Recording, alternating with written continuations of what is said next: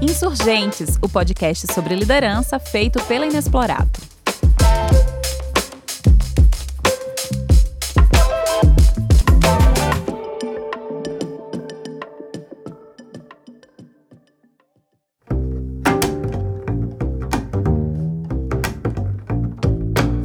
Se você está ouvindo esse podcast, é bem provável que tenha chegado aqui procurando um bom conteúdo sobre liderança. Um tema que pode ser abordado de tantas formas diferentes que a gente fica até perdido, né? Um líder que faz a diferença. Por que faltam bons líderes? Nesse podcast, a gente quer refletir sobre um jeito diferente de ser líder, o que a gente chama de liderança insurgente. Meu nome é Gladys Vivani, eu sou curadora de conhecimento na Inexplorato e esse é o Insurgentes, o nosso podcast sobre liderança. Para quem não conhece, a Inexplorato é uma empresa de curadoria de conhecimento. O que nós fazemos é estudar, pesquisar, criar nexo entre as mais variadas ciências e áreas do saber e levar esse conhecimento para dentro das empresas. Nós cuidamos da inteligência que circula dentro das corporações, com a grande responsabilidade de não deixar de lado o bem comum. Isso é curar conhecimento. E a gente estuda de tudo, de cerveja ao futuro do trabalho. Se você tem uma pergunta, a gente acredita que em algum lugar do mundo já existe uma boa resposta e a gente vai buscar para você. Falando em pergunta, se você fosse criar uma marca de calçados, mais especificamente de tênis, para concorrer com as maiores marcas do mercado, aquelas que todo mundo conhece, onde você produziria a sua mercadoria? Em que país você fabricaria os tênis para vender no mundo todo?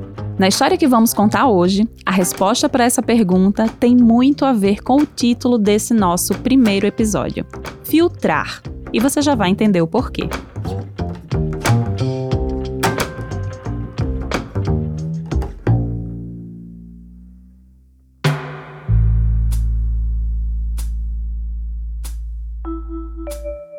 Aprender a ser filtro e não esponja é uma frase famosa em perfis de Instagram que prometem ensinar as pessoas a viverem melhor. De coach de maternidade a investidores, tem gente falando da importância de saber filtrar na vida. Passar pelas situações sabendo o que deixar ir e o que absorver, ao invés de sugar tudo como uma esponja. Falando assim parece fácil, né? Como se dependesse só do sujeito e não de estruturas e mecanismos sociais. Como se a gente pudesse magicamente decidir o quanto absorver de cada experiência de vida e o quanto deixar ir pelo ralo levando tudo que não nos serve ou que não nos faz bem. A verdade é que a gente vai sendo inundado por informações, ideias pré-estabelecidas, modos de agir e mais um tantão de coisa que vai fazendo da gente esponja. Mas por que, que eu tô falando sobre esponjas num podcast sobre liderança? Bom, porque a gente percebeu em 13 anos trabalhando com lideranças das maiores empresas do Brasil e do mundo que quando uma pessoa é líder, tem uma posição estratégica dentro de um negócio, se ela assume essa postura, que a gente pode chamar de esponja, absorvendo todo o modo de agir das pessoas daquele mercado, sem questionar as verdades absolutas que se formaram antes dela chegar ali, é muito difícil e até bem improvável que ela consiga fazer diferença como líder, que ela consiga exercer uma liderança transformadora, que impulsiona o negócio, que deixa um legado, que conecta cultura e sociedade com o mercado. Uma liderança que aqui na Inexplorato a gente chama de liderança insurgente. Sabe aquela pergunta que eu fiz lá no começo do episódio? Se você fosse escolher qualquer lugar do mundo para abrir uma fábrica de tênis, que país você escolheria? Quando você pensou na resposta, o Brasil estava entre as suas primeiras opções de países para fazer esse grande investimento? Eu não tenho como adivinhar o que você pensou, mas eu tenho um palpite de que algumas pessoas podem ter pensado que as grandes marcas têm suas fábricas na China, na Índia e que talvez fosse mais competitivo seguir o mesmo caminho e fixar a sua produção em um desses países. Você pode ter pensado também que abrir e manter uma fábrica no Brasil não é tarefa das mais fáceis. Quantas vezes você já ouviu falar da expressão custo Brasil para se referir a uma série de questões tributárias, logísticas e trabalhistas que aumentam o custo da produção? E a gente sempre ouve falar que elas são um entrave à competitividade da indústria brasileira perante o resto do mundo, né?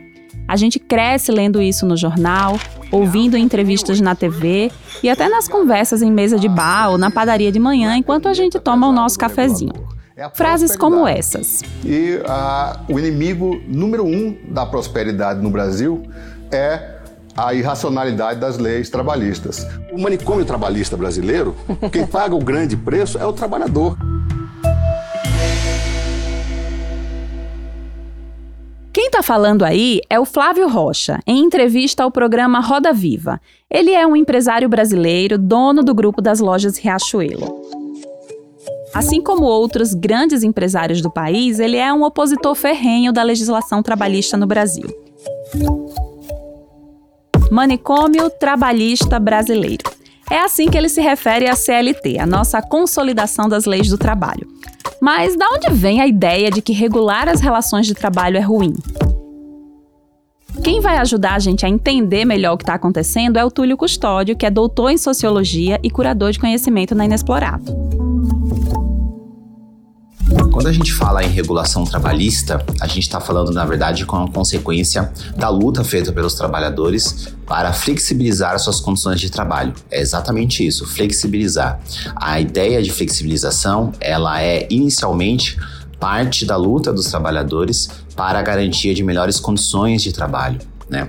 A CLT, a Consolidação das Leis Trabalhistas, era o resultado da consolidação, ou seja, da regimentação de uma série de leis que foram criadas para melhor organizar as condições de trabalho para os trabalhadores. Flexibilizar, neste caso, é regulamentar, estipular horas para a quantidade de trabalho feita diariamente ou semanalmente, estipular direitos e benefícios para que esses trabalhadores e trabalhadoras possam ter condições mínimas de reprodução das suas vidas. Isso porque, desde lá do século XIX, quando começa um processo uma sociedade industrial, as pessoas trabalhavam 14, 16, até 18 horas por dia. Você tinha crianças atuando nas, nas linhas de produção, pessoas que dormiam, inclusive, nas fábricas para minimamente conseguir dar conta é, do trabalho, do excesso de demanda que tinha. Então, essa regulação né, é fruto de uma flexibilização ou busca por uma flexibilização dos trabalhadores. Agora, o que aconteceu durante o século XX, mais especificamente a partir dos anos 60 e 70, é que a flexibilização ela começou a ser utilizada como argumento do empresariado, né? ou seja, de quem contrata, dos empregadores. E aí, essa flexibilização ela não passa a ser mais voltada aos trabalhadores, mas sim ao capital. Na verdade, a flexibilização se torna um elemento a favor é, do capital que leva né, a elementos de maior exploração do trabalho. Como consequência, uma das coisas que essa nova ideia, né, uma nova perspectiva de flexibilização traz, né, a partir dos anos 70, é uma oposição é, constante contra o trabalho regulado. Na verdade, contra a ideia de que alguns direitos ou benefícios deveriam ser obrigatoriamente pagos. Né? Um dos argumentos utilizados nessa visão de mundo é que com mais você regulasse o trabalho, ou com mais o Estado regulasse o trabalho, menores seriam as condições para o capital se desenvolver e, consequentemente, na visão deles, empregar mais pessoas e ter mais pessoas é, trabalhando. Né? É importante a gente ter isso em mente porque essa visão da flexibilização que surge né, a partir dos anos 70, que acredita que é importante é, desregular, né, flexibilizar para uh, gerar crescimento, na verdade, ela trouxe, entre outras coisas, muita precarização para a condição, para a vida dos trabalhadores, porque a desregulação ela levou a condições ou ao retorno de condições mais difíceis, como a falta de contratos, a falta de direitos, a falta da possibilidade das pessoas de reproduzir minimamente suas condições de vida. Essas ideias são validadas pela mídia, pela cultura e vão sendo repetidas pela população e muitas vezes pelos próprios trabalhadores. A gente vai absorvendo, como a história da esponja, né? e criamos uma série de crenças sobre o Brasil, mais especificamente sobre abrir, manter e gerir negócios no país, que é muito limitante. Quando você é líder de um time, em qualquer tipo de empresa, em qualquer área de negócio, repetir essas verdades absolutas sobre o Brasil pode ser uma grande armadilha. É o que o historiador Durval Muniz de Albuquerque Júnior chama de narrativa antiquário. E a Ana B. Venâncio, que é curadora de conhecimento na Inexplorato, vai explicar melhor pra gente. Narrativa antiquário é aquela ideia que é repetida exaustivamente, que é passada de geração para geração, difundida pela mídia, pelo boca a boca e cristalizada. Ela não muda. E ao ser tão repetida, ela impede a gente de ver novos caminhos, de ter novas ideias, ou seja, a gente fica com um repertório meio limitado, velho, datado. E daí vem o nome, narrativa antiquário.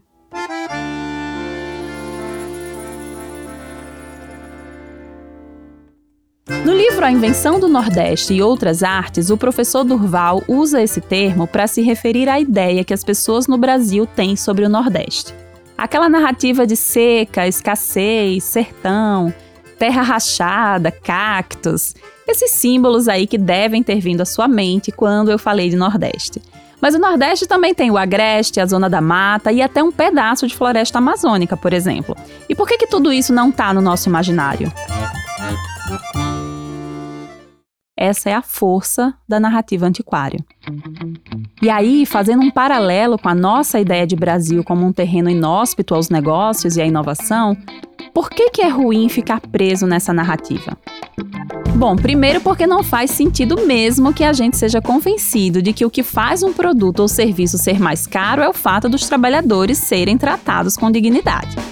Para começo de conversa, a gente precisa ter senso crítico para não cair nessa falácia. Mas nós estamos aqui para falar de liderança e de negócios, né? E sabe o que tem feito cada vez mais diferença nos negócios? Líderes que têm a capacidade de entender que não dá mais para separar o lucro das empresas das demandas da sociedade. E que o consumo vai ser cada vez mais politizado, com os consumidores fazendo escolhas cada vez mais alinhadas com uma ideia de futuro que eles almejam. De que diversas pessoas, grupos e movimentos sociais começaram a perceber e a usar o consumo e as compras cotidianas como uma prática política, normalmente complementando outras formas de participação política, como votar, participar de protestos, manifestações de rua, etc. Quem está falando aí é a Fátima Portilho. Ela é doutora em Ciências Sociais, professora da UFRRJ e vem acompanhando e estudando o comportamento de consumo dos brasileiros há décadas. Então, a proposição de um consumo que seja um ato político é diferente das proposições anteriores, porque se pretende como uma forma de engajamento cotidiano no sentido de produzir algum tipo de mudança social. É como se houvesse um transbordamento ou uma ampliação da política para a vida cotidiana. É claro que essa forma de engajamento político, através do mercado, tem limites e não substitui outras formas de engajamento, mas funciona de uma forma complementar e não como substituto das ações políticas convencionais. Saber conectar a necessidade do negócio com as demandas da sociedade é uma das principais habilidades de uma liderança insurgente. É preciso saber filtrar e não absorver todas as narrativas antiquário. Porque o mundo muda, o mercado muda, o comportamento dos consumidores muda e é preciso ter perspicácia social para interpretar essas mudanças. A ideia de falar sobre isso nos veio quando estávamos procurando exemplos de liderança insurgente e nos deparamos com a história da marca de tênis Vert. Você já viu por aí uns tênis estilosos que tem uma letra V na lateral, né? Mostrando agora para vocês o tênis de perto. Como vocês podem ver, ele tem todo esse acabamento em couro. A cor que eu peguei seria mais ou menos um off-white.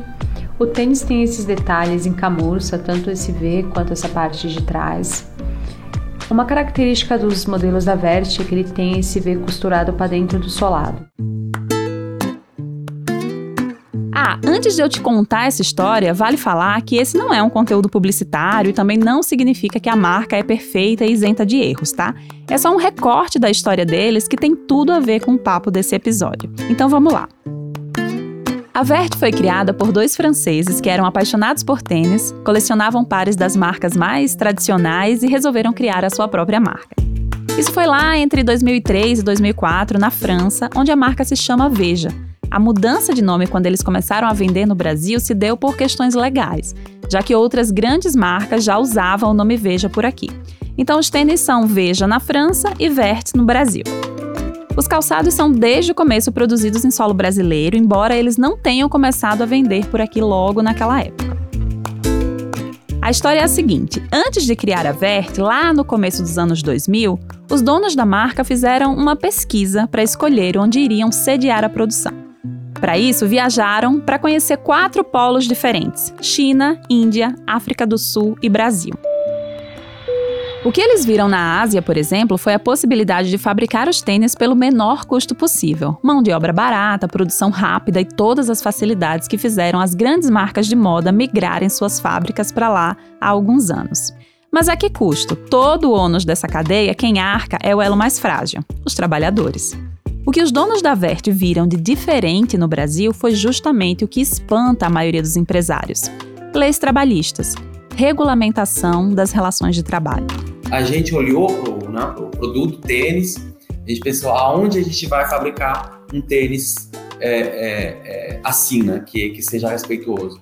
Primeiro, vamos fugir do comum, que é a Ásia, aonde tem muitos problemas de, de relações de trabalho, né? As pessoas são o que a gente poderia chamar de escravidão, né? Então elas moram nas fábricas, tem assim realmente coisas que a gente não acha que seja respeituoso. Então a gente foi é, para o Brasil porque o Brasil tinha todos os ingredientes, vamos dizer, para fazer um tênis legal. Quem está falando aí é o François Morillon, um dos fundadores da marca, em entrevista ao podcast Argonautas. Em outra entrevista, dessa vez no site da BBC Brasil, ele disse, abre aspas, para nós, o que era muito importante era a questão das condições de trabalho. No Brasil não existe essa coisa de dormir na fábrica. Parece bobo para um brasileiro, mas quando você vai olhar para as fábricas de tênis do outro lado do planeta, as pessoas dormem em dormitórios nas fábricas. A gente comparou o Brasil com o que tinha visto na Ásia e não é que o Brasil tenha uma legislação incrível, mas tem uma legislação. Fecha aspas. Duas décadas depois, a marca produz hoje 4 milhões de calçados por ano, todos feitos no Brasil. E aí você deve estar pensando que optar por produzir os tênis num país onde existe uma legislação trabalhista e onde a mão de obra não é tão desvalorizada encarece a produção e os tênis da Vert ficam muito mais caros que os da concorrência, certo? Sim e não. Sim, é mais caro produzir de maneira ética. Mas não, isso não tirou a competitividade da marca. Eles conseguem vender o produto na mesma média de preço da concorrência, uma das medidas mais importantes para isso é que eles trocaram o investimento em publicidade pelo investimento em quem faz o tênis. Em outra entrevista, os donos da marca afirmam que lá em 2004 eles perceberam que 80% do preço de um tênis de marca grande é publicidade e só 20% é o custo de verdade do calçado. Ao subverter essa lógica, a Vert consegue equilibrar as contas e se promover de outra maneira, em uma postura que os fundadores chamam de desobediência comercial. Essa desobediência tem tudo a ver com a insurgência. Ser uma liderança insurgente muitas vezes vai exigir desobediência e uma boa pitada de rebeldia aí. Mas não é uma questão de se rebelar por se rebelar de forma vazia, como um rebelde sem causa. A insurgência prova sua importância quando quebra as narrativas antiquárias que são nocivas à nossa evolução coletiva. Quando encontra caminhos e soluções que trazem inovação para o negócio viram case de sucesso, mas sem aprofundar problemas estruturais da nossa sociedade nem criar novas tensões. É o que as empresas vão precisar fazer cada vez mais. Mas será que os profissionais estão se preparando e se capacitando para isso? Porque a gente ainda ouve comentários como: ah, empresa não é ONG, ou empresa é para dar lucro, não é para resolver problema social. Mas o que a gente percebe ao olhar para o presente e fazer qualquer mínimo exercício de futuro é que essa mentalidade pode trazer grandes prejuízos, como crises de reputação, perda da competitividade e morte da inovação. Quem tem acompanhado esse movimento de perto e visto grandes mudanças é a Débora M., sócia fundadora da Inexplorado. No começo da década passada, lá em 2010, 2011, quando a Inexplorado ainda estava dando seus primeiros passos, a separação entre mercado e sociedade era padrão. Líderes de grandes empresas que não se sentiam responsáveis pelos efeitos dos seus negócios no mundo eram a regra.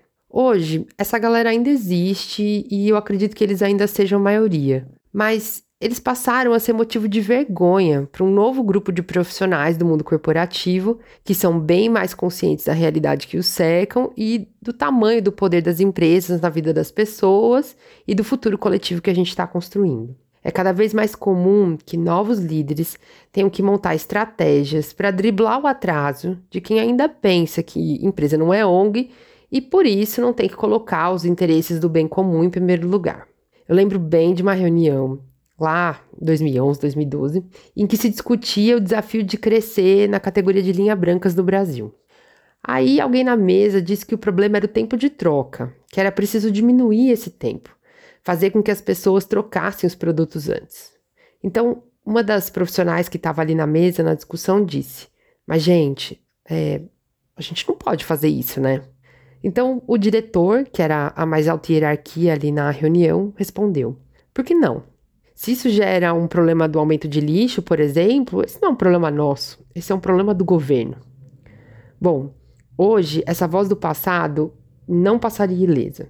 Certamente mais pessoas na mesa entrariam no debate e fariam o tal diretor perceber o tamanho do absurdo do seu pensamento. Diante de tudo isso, eu te pergunto: no seu dia a dia dentro da empresa hoje, há espaço para insurgência? E se não há, por quanto tempo mais o seu negócio vai ser relevante seguindo fórmulas antigas e narrativas antiquário? Esse foi o Insurgentes, o podcast da Inexplorato sobre liderança. Se você gostou e quer continuar essa conversa, é só chamar a gente por e-mail no contato inexplorato.com.br ou nas nossas redes sociais, arroba Inexplorato no Instagram e no LinkedIn. Se você quer aprender mais sobre esse estilo de liderança e se juntar a outros insurgentes, em julho deste ano, 2023, começa um curso de formação em liderança insurgente da Inexplorato e as matrículas estão abertas. Nos nossos canais de comunicação tem todas as informações e detalhes desse curso que está muito legal. Vejo você por lá.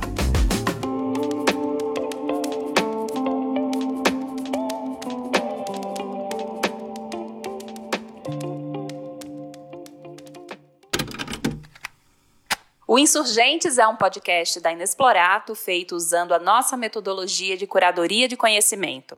Como curadores, o nosso trabalho parte das informações já produzidas no mundo. A gente acredita no potencial de cruzar, multiplicar e fazer crescer o uso e o sentido da produção de conhecimento.